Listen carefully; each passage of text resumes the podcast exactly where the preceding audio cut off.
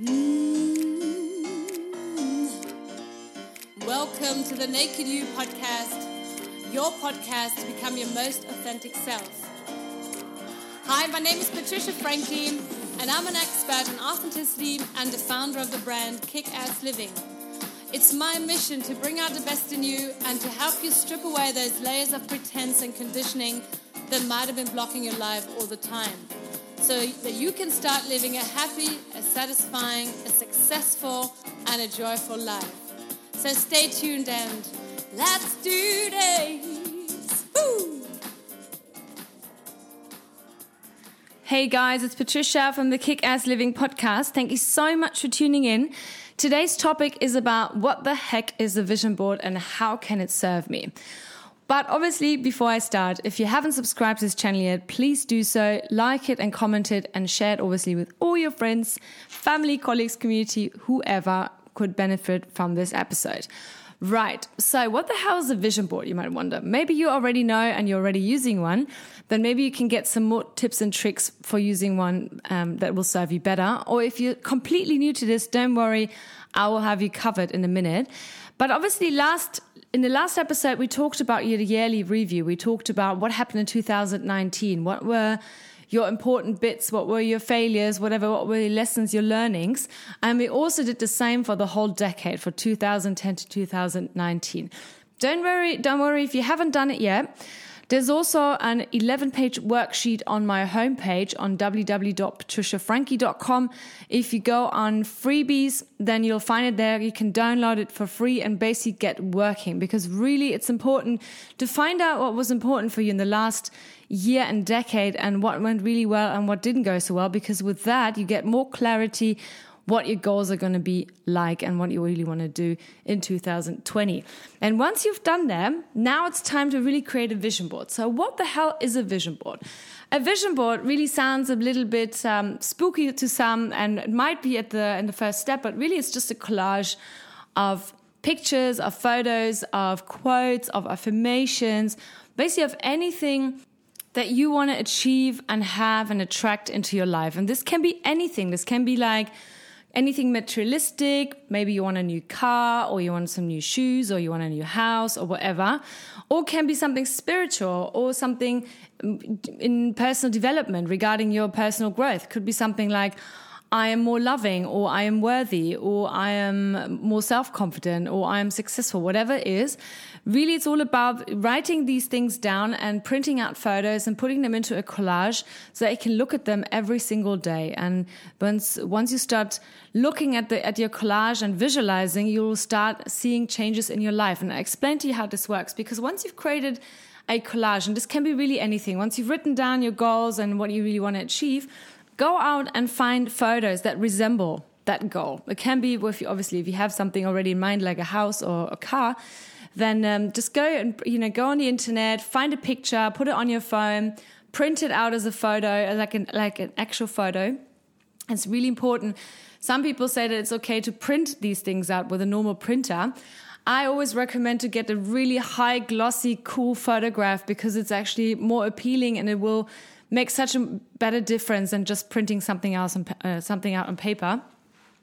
And then find a good spot in your home. And I've had a coaching client to me uh, that said to me, "Oh, Patricia, you know, it's such a great idea with the with the collage, but." Um, I don't really know where to put it in my house, and I don't really want to want it, you know, to ruin my my my decor, my my my interior design she was quite particular in that. And so, you know, I said, well, just try it out. Just start with a corner and then see how you feel. And at some point, she fell so in love with her vision board that it's actually got the best place in her apartment right now.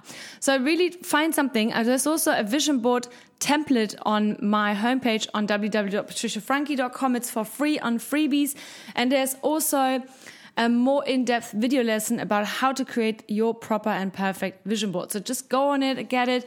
It's for free and then get started. And so find this place in your home that basically that you can look at every single day. So don't put it into the last corner, put it somewhere that you can actually see. And then it can be a4 size, it can be A3 size. Um, right now, I have a vision board here that's 150 times 2 meters. It's super huge. Um, and I've started out with a very small vision board, and I, I'm, and you know, if you like me, I like quite, I like structure.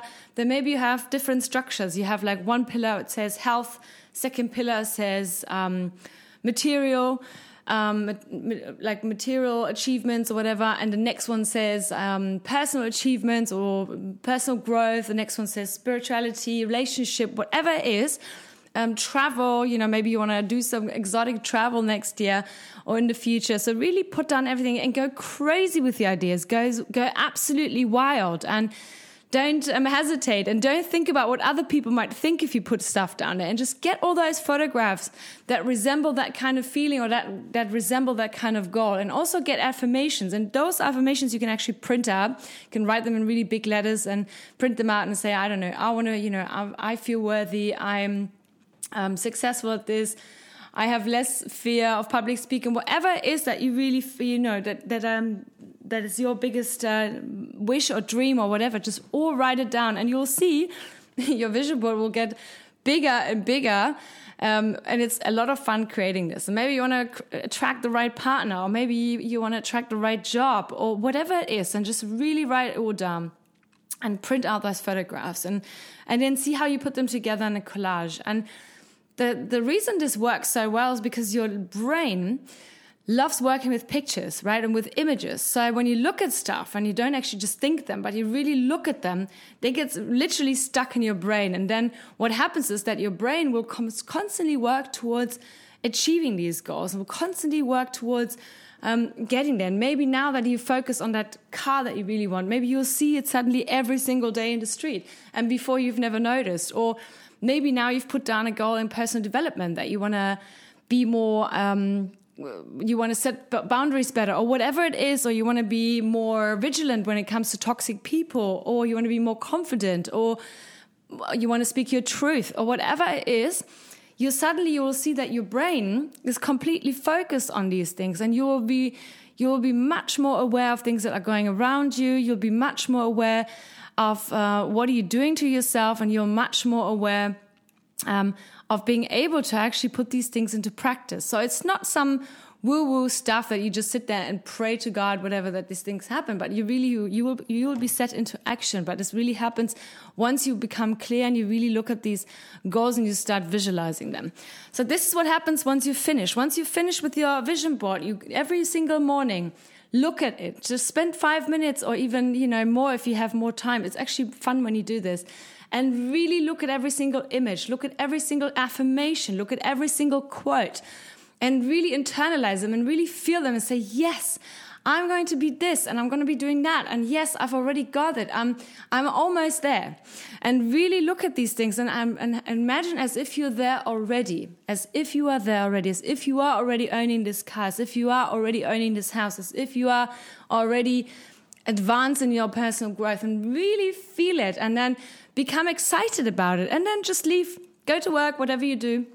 And you will see stuff will pop up in your brain all the time and whenever you feel really, really happy, whenever you laugh out, really, when you have, when you really laugh properly, like from your belly, then quickly think about these things. Quickly think about these things like uh, that are on your vision board. And Just go, yeah, this, this, this, this, bang. And you will see you will attract them magically and it will feel for you as if they suddenly appeared. But really, all you did was you were thinking about these things and you were actually subconsciously working towards them already. This is how it works. And it might sound a bit spooky at the beginning, and you might think, yeah, whatever, Patricia, I don't know what you've been smoking this morning. But seriously, um, but try it out. Really try it out. This is where magic happens, and this is what all those really successful people do is all those really when you read uh, uh, autobiographies of people that's what they do you know that's what everybody does and it really works and it's so important to not just put stuff that you want to own, just really put stuff about your own personal growth. And this is where you have to be really honest about yourself. You have to really be honest towards yourself and say, hey, I'm still, I don't know, I'm still not good at this or I'm still not good at that. And it's really important to own that. And it's not shameful. Just really important. It's not shameful for not being there yet. What is shameful is if you're ignoring your personal growth, if you are ignoring your personal truths. These are things that are not good. You know, other anything else, anything can be resolved and worked on. And most importantly, also when you create that vision board, don't be influenced by other people. Don't, you know, um, let other voices um, diminish you or say, oh God, what, what's kind of spooky, stupid stuff have you put up or whatever. Or really, you want to be doing this and you want to be doing that? Seriously, who are you? You know, don't let any of these voices or opinions from other people matter. It's really about you. It's about owning your own truth and what you want. And I see that a lot. I'm, I haven't spoke, I haven't talked about this yet very much, but I work as a volunteer in a hospice. And uh, I see people, you know, I meet a lot of dying people there, obviously, and it's um, it's interesting that these people can be split into two groups. There's one group of people who are absolutely in denial of everything. That's actually the bigger group, and they are in denial. And suddenly, when they are dying, they suddenly have so much time to think about their life, and everything just breaks, you know, breaks apart and they realize, oh my God, I haven't done this, I haven't done that. And they are totally in denial. And they also, they don't want to own their truth. They know that something's not right and they could have done things differently. And then there's the other group that might be even suffering more, but they're totally, they're totally at peace with themselves. You know, they're totally at peace with themselves because they know, hey, I've done the best I could. I've really progressed, advanced in life. I'm really grateful for everybody and everything I've experienced in life. And I mean, I've met a, I met a woman there who had a brain tumor for 12 years. And in her last stages, I mean, she was, you know, she was half blind. She couldn't walk anymore. And she still wanted to be, you know, she still used the, the, the transport, the, the hospice transport to be sent to um, a big stadium because she used to be an athlete. And I found that uh, story really, I find it to this day really um, humbling and really inspiring because despite the fact that she couldn't walk anymore and that she couldn't see properly anymore because the tumor obviously ate half of her brain, she really wanted to see one of her last, um, one of the last games of her students that she trained before she became really sick. And she never saw this as a, as a kind of suffering or an obstacle. She really said, "Hey, you know what? But i have got, the, I've still got the opportunity. How great is it that they have this transport?" And you know, she was really at peace with herself, and that's because she's always been really um, honest to, uh, to herself and she was able to grow. And that's why personal development is so important that we start doing these things now, that we look at whatever is. Um, is holding us back that we look at these things now because sooner or later they will catch up with us. And I feel that our journey in life is we were born as babies and we're born absolutely authentic and full of love. And then we kind of lose it in a way because we get traumatized by experiences, by our upbringing, education, whatever.